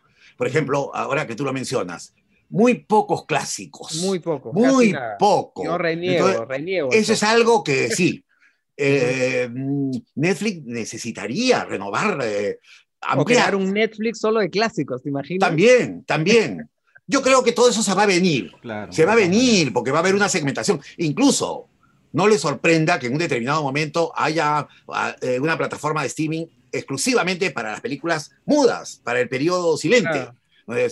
veremos todas estas comedias que mencionaba eh, Bruno y, muchas cosas más de Rodolfo Valentino, de Greta Garbo, de Douglas Fairbank y demás, eh, casi en exclusividad, porque se va a ampliar, ¿no? Estamos todavía en una etapa muy temprana. El, mm. yo cito en el libro a Román Gubern, de, que es un nombre que a Oscar le puede sonar porque estuvo en la facultad y además ha escrito muchos libros sobre cine, sobre historieta y demás. Es uno de los veteranos eh, estudiosos e historiadores de, ¿no? del audiovisual. Entonces, él lo ha dicho en más de una ocasión, hablando de los avances tecnológicos y diciendo que yo termino también así el libro, y estamos en el futuro, cómo eh, la tecnología mm, del streaming nos pone nos, eh, ya en el, eh, en el futuro. no estamos en, camino, estamos ya, es, ya esto es una apertura al, futuro. Pero eso no quita, como dice Román Gubern, y yo lo suscribo plenamente, que todavía estemos en la etapa del Paleolítico superior tecnológicamente hablando. Está empezando. Está empezando. Estamos todavía en la edad de piedra. Hay muchísimo ya, nos contaste, ya, nos contaste el final del libro, muchacho. ¿Qué pasa? Así no vale. Con spoiler ha sido, con spoiler. El spoiler. bueno. Eh, eh, sí. Qué maravilla conversar contigo, Chacho. Además, tú sabes que para la gente que nos está viendo, Chacho es este, docente, es un gran profesor de los más queridos. El profesor, favorito de Kiara Pinasco. Kiara Pinasco decía que tú eras su profesor favorito, así que... Y profesor yo voy a decir una, algo que, dijo Chacho. Chacho me enseñó en la universidad diversos cursos, pero el primero que me enseñó fue el lenguaje audiovisual. En la primera clase, Chacho dijo algo que luego yo he repetido, robándome su frase luego cuando yo he sido docente, ¿no? Después de este curso nunca volverán a ver una película como la veían antes. dije, claro, pues, antes uno veía la película, ¿no? Pues no te das cuenta de, por qué habían usado este plano, este encuadre, esta luz, ¿no? O sea, estos colores y, todo eso nos lo enseñó el gran Chacho. Todo lo que se dice sin palabras. Así es. Qué maravilla, Chacho. Bueno, tenemos como para hacer 10 podcasts contigo, Chacho. Muchísimas gracias por tu tiempo. ¿Dónde podemos encontrar tu libro? Bueno, mira, el... sé que hay todo este problema de pandemia en ese momento, ¿no? Que está impidiendo las cosas. Pero eh, si no está ya en, la librería, por ejemplo, en la librería El Virrey de Miraflores Sur, la que está en, cerca de Lóbalo Gutiérrez, eh, Camino Real, en Comunitas, que está en 2 de mayo, en San, Isidro, va a estar muy pronto. Y también se puede pedir eh, por delivery, se puede pedir por delivery, además el, el, costo del libro es bajísimo, ¿no? por delivery a la librería eh, Libum, Libum se llama, Libum, L-I-B-U-M, se puede buscar en internet, creo que Libum Miraflores, ahí se les pide a ellos y, mandan el libro. Eh, bueno, eh, les, agradezco a ustedes muchísimo la conversación, creo que ha sido me resulta siempre corta, pero ah, muy, amena, me han estimulado mucho y les deseo pues, toda la suerte para eh, un mensaje para Kiara, que la quiero muchísimo y que le mando un enorme abrazo y que espero dárselo una vez que hayan condiciones para eso, que no pase mucho tiempo. Y volver a encontrarnos en los screenings. Así y, es, también. Los eventos y todo, siempre, siempre es lindísimo hablar contigo. Saludos a la familia y nos encanta que jamás hay que perder ese entusiasmo y esa pasión por las cosas que nos gustan. Y este, en pantalla va a aparecer la portada del libro para que lo conozcan y lo vean y así lo puedan averiguar a su distribuidor de libro favorito, que lo puedan pedir por delivery y se lo mandan a su casa. Así que lo dejamos a Chacho porque ya se tiene que ir a almorzar porque su, señora ya está con el plato servido. Todavía, todavía no. Un poquito más. Oye, un abrazo para Luis Ángel también. ¿ah? espero, que, eh, espero que esté muy bien y que siga tan, también tan activo detrás de cámaras eh, como antes. Listo, amigo. Un abrazo fuerte. Muchas gracias, Chacho. Un gusto, un gusto. Nos vemos. Chao, chao. Ahí está, espero que hayan disfrutado esta clase maestra con Chacho y este quedó corto el tiempo. Con él siempre queda corto el tiempo porque es así como siempre queda corto. encanta así conversar. Bueno, vamos con las noticias de la semana. Hace un momento estábamos hablando de los famosos spoilers porque en WandaVision acaba de ocurrir un evento importante, ¿no, Danielita? Alerta, alerta, alerta de spoilers para quien no haya visto aún el último episodio emitido de WandaVision o WandaVision. pueden, adelantar, pueden adelantar cinco minutos, que supongo que será lo que nos tome comentar esta noche. Tres, ya, listo. Tres, ya, tres minutos. bueno, apareció finalmente eh, Quicksilver en WandaVision. Eh, y no apareció como el Quicksilver que habíamos conocido dentro del universo cinematográfico de Marvel, interpretado por Aaron Taylor Johnson, sino apareció el Quicksilver de los X-Men, interpretado por Evan Peters. Eh, creo que eso ya más o menos lo habíamos comentado en el podcast anterior, que justamente este, decíamos que un personaje importante iba a aparecer, pero no era este, porque este de acá, digamos que ya se había filtrado gracias a un actor de doblaje español que había puesto en su Twitter lo votaron y que lo votaron por Gil, por Chizo, lo votaron. Y dijo, no, yo estoy muy agradecido de volver a interpretar pues a, Quicksilver en, en WandaVision. amigo, ya no vas a interpretar a nadie porque acabas de soltar un tremendo tremendo spoiler. Y efectivamente se cumplió. Al final del episodio apareció pues este, este personaje. Tocando, tocando, la puerta ahí de, de, Wanda. De una Wanda que estaba desconcertada porque supuestamente pues ella controla todo y de pronto decía que esto no lo controlaba ella y aparecía otra persona ahí. A ver. aparece un, un hermano que no es el que no es su, o sea, no es el que ella conoce, supuestamente, ¿no? Porque el que ella conoce es Aaron Taylor Johnson así es, así es, así es. Pero me, da risa el comentario de la, científica, cuyo nombre no recuerdo, y ella dice, ¡Ah! hizo su propio casting. Claro, como para, cambiar actor. Sí, o sea, como para los desprevenidos todavía, ¿no? Acentuarle ahí que, no es, el Quicksilver que conocí, claro. No es que también uno puede chicotear, ¿no? Y dice, ah, sí es Quicksilver, claro, pero ahí no te das cuenta que no era el de... no es el de este, Avengers, sino el de eh, la que interpreta a Darcy, a Darcy Lewis. creo que tú, hablas con ella, Bruni. Sí, sí tenemos una entrevista con ella muy divertida, así vía Zoom, y este, súper chévere la chica, casi como su personaje, así súper alegre y así vivas. Y, este, y sí, ¿no? Y ese recast, ¿no? Como que es, es cuando el término que se utiliza cuando cambias a un actor este, para hacer el mismo personaje, ¿no? Entonces ella dice, no, lo ha recasteado, ¿no? Y, y, aparte yo pensé que iba a quedar ahí, pero no, el tipo entra, habla, saluda, hace toda una... Y este, dicen que obviamente no va a quedar ahí, sino que hay muchas cosas con este personaje. Este... No, porque no, no olvidemos que este, Quicksilver, claro, y, Wanda son, son hermanos, pero son hijos de Magneto.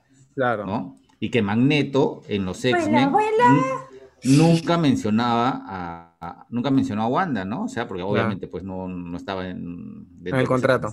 No tenían, no tenían derechos. Pero será este ya un adelanto de que ya todos los X-Men y todos los superhéroes de Fox, como los Cuatro Fantásticos, se integren finalmente al universo cinematográfico más. Por ahí hay muchas, hay muchas teorías de quién podría aparecer. Por ahí es más leí también que podría ser este no sé, la gente vuela con su imaginación, podría ser, podría no sé, todo podría ser en este punto, pero que podría ser el regreso de repente de Hugh Jackman, aunque no creo, porque le ha dicho que no, pero bueno, no, sé. Que, Hugh, mira, si hay algo que, que, podría este, equiparar o, o, no sé, pues consolar ya la ausencia de, Tony Stark, de, Tony Stark, de Robert Downey Jr., sería que entre este Hugh Jackman.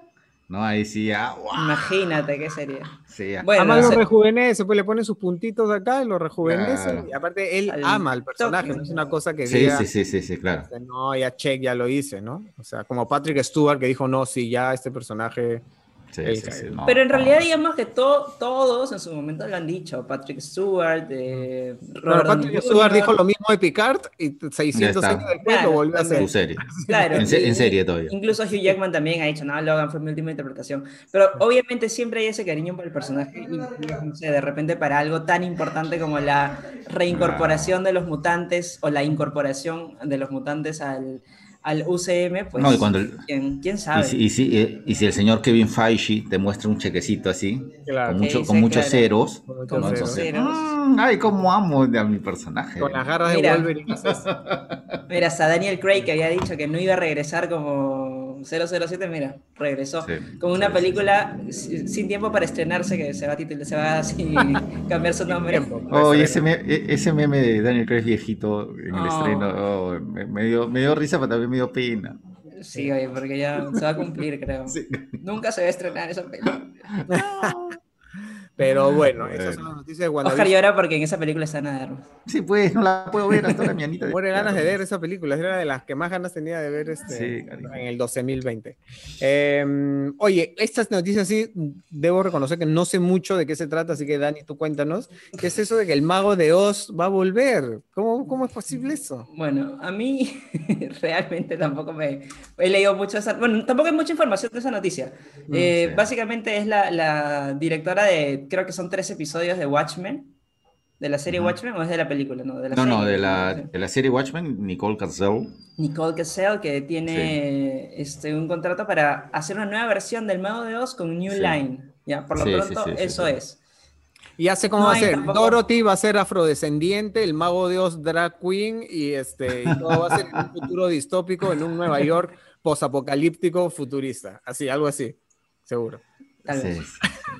Bueno, ella, ha dicho pues un, discurso de que en estos tiempos en que valoramos más el hogar, la amistad, el camino amarillo, ¿no? Este, este eh, es muy oportuno hacer una nueva versión del Mago de Oz. Yo no sé cuán, cuán oportuno sea, ¿no? O sea, el, tema de siempre, ¿no? Los, si los grandes clásicos merecen ser reversionados. O sea, son varios libros, es verdad, o sea que la historia es mucho más compleja de la que conocemos, este, pero la película de 1939 es tan perfecta y se deja ver tan bien, o sea, no es una cosa que tú digas, no, esto hay que actualizarlo, no. No envejeció mal, o sea. No envejeció mal, funciona como funciona, este, y todos los intentos que hubo después no han funcionado, entonces la versión que hizo Michael Jackson es bien paja por lo, lo que presentó, pero no cautivó a nadie, y la que hizo Disney hace poco con, con ¿cómo se llama? Great, the eh, Powerful. no, este, Mira Kunis tampoco terminó de funcionar, entonces, este, no sé, pues. Mila Kunis era con James Franco, ¿no? Sí. A pesar de que no estaba mal la película. no, no, no, a mí me entretuvo, pero... también me entretuvo, sí. Pero como que no terminó de, de, tener el, el, impacto que tuvo la, la versión clásica, ¿no? Entonces, no sé. Creo que no sé, yo creo, no sé, no sé, ah, la verdad, siento que es una historia que ya se me hace viejita, ya. No sé si le genere interés a las nuevas o sea, tendrían que basarse en otros libros, ¿no? O sea, contar otra, otra historia, no ya la del la del huracán, del tornado y que se lleva a la casa y todo, pero bueno, no sé. es una noticia. Oye, Home Toland que dice, no dice, que dice, que dice. Caramba, que, se decide ese chico, por Dios. ¿Qué pasa con Home Toland? A ver, pues esta, esta, noticia es una noticia, ¿cómo te puedo explicar? Una noticia que necesitaba aparecer en algún momento, pero no significa absolutamente nada. Okay. Esa es la verdad, no significa nada, porque Lo que ha dicho, pues que Tom Holland ha, dicho, en el aire, ha dicho, le han preguntado ya una vez más, y le han preguntado ya qué más ropa para la revista Squire, este, si es que van a aparecer, pues no, Tobey Maguire y Andrew Garfield en Spider-Man 3, y él ha dicho que no es, que no van a aparecer en la película. Obviamente va a decir que no van a aparecer en la película, porque si dice lo contrario sería el mega spoiler. Entonces, claro. Por eso digo que no, no además, no, es, que él, no ha dicho ni siquiera que, que, no va a aparecer, sino que no sabe. A, a, mí nadie me ha dicho, ha dicho. Claro, A mí nadie me ha dicho, ha dicho. Ha dicho que nadie le ha dicho, pero en su post anterior dijo que estaba haciendo lo más épico de su vida y que estaba feliz de la vida, que no sé cuánto. Entonces, que se decida, por favor. ¿ya? Bueno, Daniela, puedes llamar. no que siga bailando. Puede hablar con ese chico porque no puede ser Como Rijana nomás. bueno, ojalá a menos que me hayan ocultado. Pero no, de hecho, sí, él responde que no aparecerán en la película y luego pues dice que a menos que le hayan ocultado la información, que no cree porque él es parte importante. Pero bueno, como digo, es algo que no, no podría ser de otra manera porque claro, claro. si le hacen la pregunta tantas veces, pues qué va a decir el chico, ¿no? Ya, pues Igual la película está para cuándo? ¿Para este año? No. Para diciembre de ese 2021. Así que bueno, ya no falta tanto. Exacto, como para que no sepa, pero bueno. Vamos ahora con, eh, siguiendo con el universo Marvel. ¿Vieron el tráiler de Falcon y el Soldado del Invierno? Sí, sí, sí, lo vi, está trepidante, eh, lleno de acción y madurez también, pero sí. Yo creo que va a ser lo, opuesto a WandaVision, ¿no? WandaVision es lo que nadie esperaba y esto creo que va a ser lo que todos esperamos, ¿no? Que es full acción, comedia, cosas así. Pero, eh, escúchame, yo creo que, que, no hay nadie en el mundo ya que pueda estar feliz de que Falcon sea el nuevo... la tortuga, se mete la tortuga. Oye, se te escapa la tortuga, amigo. No, ¿no has visto ahí el, video que puso? esa tortuga tiene brazos de Hulk. Pucha que es. Ahí está. Ahí está. Martina, ¿es Martina? Si no. No sé si tiene dos. o Martina. Ah, tiene dos, ¿verdad? Martina y Martina. Sí, entonces no, no, no sé cuál es. Bueno, a lo que iba, no sé si alguien en el mundo puede estar contento que Falcon sea el Capitán América. Sea el nuevo Capitán América, ¿no? Porque va a ser, ¿no? De repente los afroamericanos que se sienten muy identificados con no, no, pero, más allá, de repente no, es por, no, es por, un tema de, raza sino es porque eres un personaje pues que ah, los Avengers era uno más no no no no era claro no tiene el peso en realidad no era Anthony Mackie no, bueno mejor dicho este Sam, Sam, Wilson se llama el personaje. No tiene tanto peso pues sí efectivamente ni tanta pues, importancia ni tanta epicidad ni no lo han construido de esa manera pero supongo que es un Capitán América eh, temporal. Pues, ¿no? sé. Yo, yo creo que lo van a, lo van, en la serie van a darle el peso necesario para que la gente diga, sí, él tiene que ser capitán. Claro, la, la, serie es la, el que lo tiene que, que subir, ¿no? Para, claro. para que lo, este lo, vuelva. Yo, no sé, de repente creo que, no sé, ¿ah? yo tal vez pienso que van a empezar a quitarle un poco de peso a todo lo que era Capitán América que había arrastrado para darle... Eh, Darle importancia, no, no, no, importancia a otros personajes eh, dentro del universo cinematográfico. Ah, de repente ya como que Capitán América, su etapa, su Golden Age pasó con Chris Evans y ya de ahí va a ser un personaje tal vez más y va, va, no sé, va a surgir igual que lo que pasó con Iron Man, ¿no? Que eran los dos grandes pilares pues del claro. UCM durante 10 años lo que está claro es que según el trailer esta serie es así un tipo buddy movie, ¿no? O sea, en serie ya va a ser con Starsky Hatch, ¿no? Una cosa así. así es. o sea, creo que va a ser full acción y comedia y nos va a mantener tranquilos y felices por, por 25 minutos y la vamos a pasar bien y ya. no sé. Bueno. bueno, y la última, la última noticia, que no está en la pauta, pero, pero acá nuestro productor en las sombras, Ginito, me dijo que lo comentáramos, era que cerraron Blue Sky Studios. Bueno, Disney puntualmente cerró Blue Sky Studios. Disney que había comprado 21st Century Fox. Dentro de, de, esta gran franquicia, pues estaban los, sus subdivisiones, una de ellas el estudio de animación Blue Sky Studios, responsable de películas como eh, la, era de hielo, que era no sé cuántas, Horton y el, ¿cómo se llama? Y el imaginario mundo de los... De los quién. Que los quién, eso no me acuerdo. Sí. Este, Río, yo, lo que, yo, lo que, no he leído en ningún lado... Ya no se ríe Río porque ya... Creo que me ha llegado así en, este, en exclusiva el, el dato.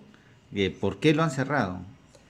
¿Por, qué, lo han cerrado? Porque la pandemia, pues obviamente, eh, ha ajustado un poco las perillas de presupuesto. No, no, no, no, no, no, Ah, ya me estás hablando de la data, la data directa. Claro, tengo A ver, a ver, a ver, cuéntame, cuéntame, cuéntame. El señor Mickey me ha contado. Que han cerrado porque ya por fin Scrat, Scrat, creo que se llama la rillita, ya, ya, ya no le roban pues la nuez, la nuez, la, la, la, la bellota ya la agarró, ya no se le escapa, entonces ya no tiene sentido. Ya no tiene chiste, no tiene, sentido chiste, ya, ya, agarró la bellota, ya se la comió, la mordigió toda, entonces ya se acabó. Next. Eso es, es ah. en pocas palabras, eso es la causa del cierre de Blue Claro, bueno, pero en verdad ha sido por la pandemia y porque además al ser una compra, este, mm, eh, ¿cómo se dice? De corporación a corporación, o sea, yo, yo asumo que lo que ha pasado es que Disney... ¿Qué para qué, pues, no? Claro, o sea, toma los, mejores talentos de Blue Sky, los cerebritos, la gente brillante, las incorpora a su base y de ahí ya, pues, ¿no? O sea, lamentablemente sí sé que ha habido despidos y gente que se quedó fuera, pero, pero me, parecía lo lógico como, o sea, tú, ¿para qué mantenerlo, no? ¿Cuál, cuál sería la...? No, ahora no, no, no, no les parece raro o, o no sé, o sospechoso, ¿ya? El maltrato hacia la marca Fox, o sea ¿Por qué maltrato? Fox ya, ya no se va a llamar Fox, ya se va a llamar Star, que es un nombre horrible. ah, bueno. Ya, y este, en los deportes, Fox Sports estaba a punto de desaparecer, ya todo lo ha cogido ESPN.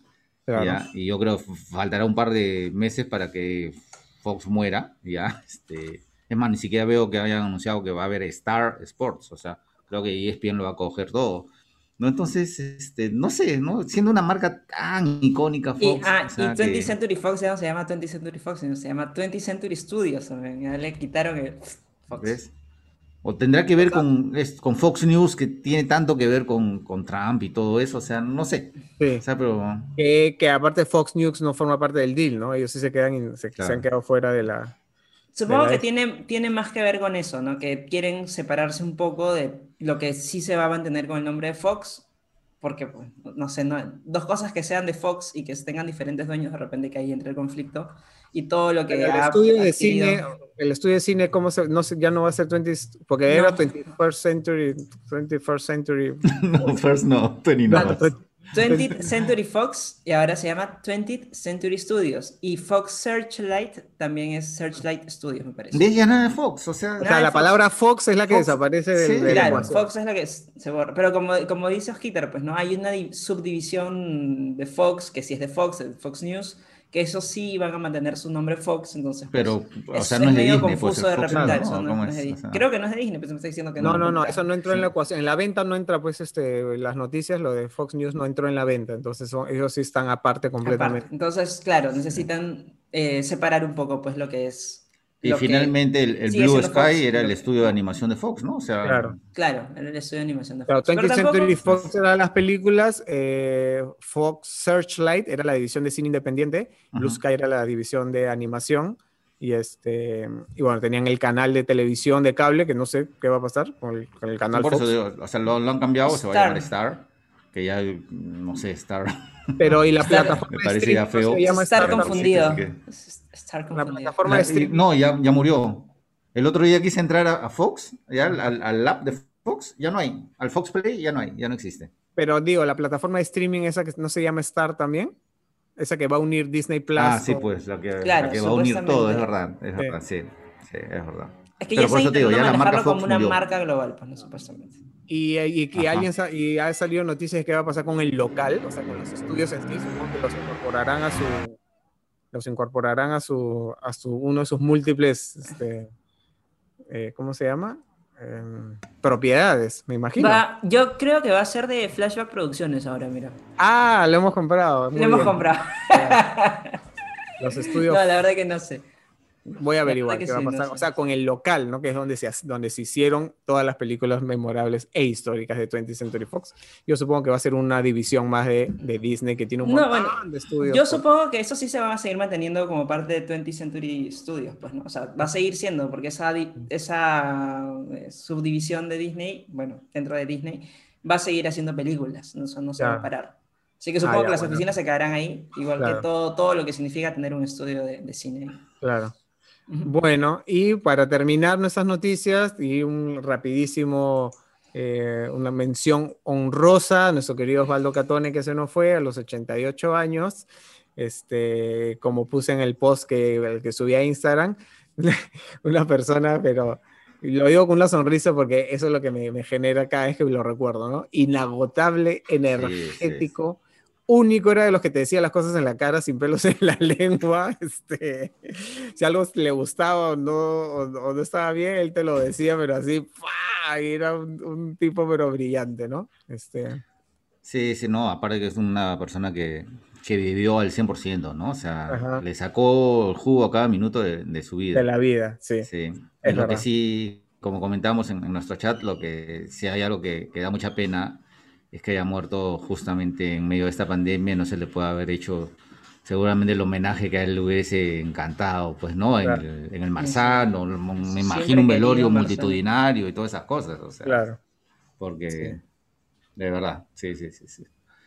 se lo merecía además. Se lo merecía, además una persona que hizo, siendo argentino, este, hizo muchísimo por el teatro peruano, por, por, por, mejorar la calidad de la industria y por, por elevar el, el, nivel a lo que era realmente, haciendo honor a la palabra, espectáculo, ¿no? Cada vez que uno iba al Marzano y el telón se subía, la gente hacía de ver esos, esas escenografías hermosas y los vestuarios increíbles y toda la calidad. Así que gracias Osvaldo por tanto y este y como dice Oscar, sabemos porque te conocíamos que de verdad que cada segundo de la vida lo hiciste valer, así que lo máximo.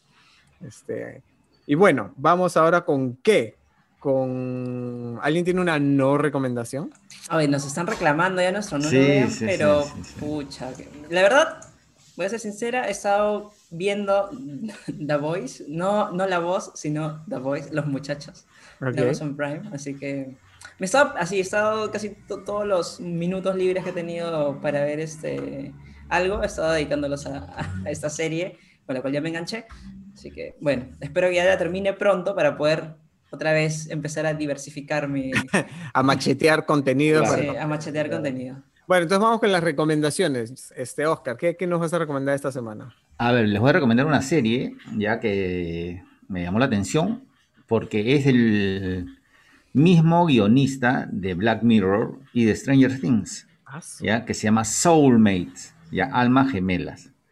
Ya, entonces, este, ya siendo el mismo guionista de Black Mirror, pues hay una hay, una, hay un enlace, pues una conexión tecnológica, ¿no? En, la serie. Y la premisa de la serie es tecnológica, justamente, que se trata de que eh, a través de una prueba ya tecnológica que te meten cosas, o sea, miden la cabeza, ¿no? Pueden descubrir quién es tu alma gemela en alguna parte del mundo. Este hay, algo parecido en una serie francesa, después... después ah, Entonces, bueno, he visto los dos primeros capítulos y en realidad creo que es esta cosa tecnológica es más una excusa para hablar sobre los problemas del amor, de los matrimonios, de la rutina, de, si, es, si realmente has encontrado el verdadero amor en tu vida o no, ¿no? Entonces, por un lado está, está, está chévere, ¿ya? Pero por otro lado uno piensa, pues, ah, Black Mirror, no sé qué, ah, más, más tecnológico, ah, ¿no? Pero si te quitas eso de la cabeza, ya, este, esta paja, esta paja la serie, ya con, con esas, este, disquisiciones filosóficas, mm. ¿ya? ¿En qué plataforma está? Está en Amazon Prime, Soulmate se llama, Alma Gemelas. Tiene seis capítulos y al estilo de Black Mirror son capítulos independientes. Okay. O sea, entonces cada capítulo cuenta un caso diferente, ¿no? Eh, Así que bueno, los dos primeros. Puedes ver en desorden si quieres. Sí, sí, sí. El primero me gustó más que el segundo. Ya así que vamos a ver cómo van los demás, pero creo que ya vale la pena para que considerarla como la recomendación. Soulmates en Amazon. Tú, Danielita. Mi recomendación de esta semana es eh, una película que encontré en Amazon Prime. Se llama La Asistente. La asistente. La asistente. La asistente. Es una película, es una película que sí voy a decir, no va a ser para todos, no es para quien busque entretenimiento, que las cosas se empiecen a pasar o que, no sé, tenga un inicio, un medio, un final. Eh, es una película tal vez un poquito diferente, una propuesta arriesgada de parte de esta directora australiana, eh, Kitty Green, que es su primera ficción también, su primera película de ficción. Pero sí me pareció importante eh, la reflexión que te deja de repente una vez que la terminas de ver. Y bueno, les voy a contar más o menos de qué va. Vamos a ver un día entero en el trabajo de esta asistente, pues que labora para una productora, eh, una productora importante, vale aclarar, eh, de cine en Nueva York. Y dentro de lo que podemos ir apreciando en su día a día, pues tiene un jefe que es muy poderoso y que te vas dando cuenta del poder que tiene cuando, por ejemplo, una, un detalle que la directora este, hace hincapié, que le llega una invitación, pues, ¿no? Por ejemplo, para, para un evento en la Casa Blanca. Entonces ahí dices, ah, es una persona realmente importante porque así nomás no te invitan a la Casa Blanca. Y bueno, y poco a poco empezamos a ver pues este, que las cosas realmente eh, no, no, no están bien en su trabajo, ¿no? De repente tal vez, no sé, problemas respecto, no sé, los roles de género, al atribuir, que le atribuyen a ella de repente de una manera... ¿Ella es asistente de quién? Ella es asistente de este jefe, de, de este jefe que luego eh, ya si atas los cabos, eh, te das cuenta que de repente es Harvey Weinstein. Ah, eso te iba a decir, como un ah, Harvey Weinstein. un, de repente te das cuenta un productor magnate, así un... Claro, un top en la industria, ¿no? Entonces, este, bueno, y como te digo, que las cosas empiezas, te, te empiezas a dar cuenta que algo está extraño en su oficina, más allá de repente de, labores que, se le atribuye a ella por ser mujer simplemente, o una carga laboral, eh, no sé, demasiada, eh, enorme, un ambiente sexista, y tal vez a través de estas eh, tareas de rutina te vas dando cuenta pues que hay una dinámica puntualmente peculiar eh, marcada pues hacia el tema del acoso sexual entre estas aspirantes actrices o de repente otra asistente. sí, pues claro, ¿no? Ya, ya te empiezas a dar cuenta que por ahí, por ahí va la cosa. Esa está en eh, Netflix, ¿no? No, no en Amazon, Amazon Prime. Y bueno, o sea, a diferencia de Bombshell, que de, repente tú te metes de, de, lleno en la oficina donde pasan estos acontecimientos, acá realmente, pues, por ejemplo, no, no, no llegas a ver quién es esa persona pero las sutilezas o los detalles son los que pues eh, te hacen dar cuenta de lo que pasa y no solamente de lo que pasa, sino de que de repente eh, no es tan fácil señalar a alguien como el único culpable de un caso así, porque te vas dando cuenta de repente que toda la gente que está alrededor de alguna manera es cómplice por omisión, porque como de Morning Show, pues. algo así. El mismo Bombshell, ¿no? En Bombshell también hay algo de eso. También, también hay algo de eso. Digamos que en Bombshell te lo presentan un poco más eh, de manera frontal, pues, ¿no? Y, y bueno, y esta chica se ve que una excelente actuación de, parte de Julia Garner, que se muestra pues incómoda, contenida, a veces con la autoestima destruida, eh, con miedo de repente de perder su trabajo, y pues todas estas, este, todas estas cositas empezamos pues a, a apreciarlas eh, de acuerdo a la propuesta de la directora, que sí se me hizo, se me hizo interesante cómo lo plasmaba, porque no todo es blanco-negro, hay muchas escalas de grises y, y, en sí, este, desde ese punto, a veces no es una oficina que aparentemente es normal o aburrida, de repente donde tú crees que no pasa nada, porque de repente esa es una crítica que le hace mucha gente a la película que, que sienten que no pasa nada y que, no sé, realmente a veces sientes que eh, hay planos en los que no sientes mucha acción, pero hay detalles que te vas dando cuenta. Te, pues, cuentan, te cuentan cosas. Te cuenta, te cuenta con, con algunas, algunos planes. Amazon Prime, como para meterte también al mundillo detrás de cámara, así como un Morning Show o Bombshell. Este, de, de, este tipo de... Es un mundillo más de oficina, no es un mundillo tanto así que tanta parafernalia. Pero está, está buena la, la, propuesta. La propuesta, así como les comento, no es algo que de repente les vaya a entretener para una noche sábado. Lo pueden ver de repente en otro momento del día.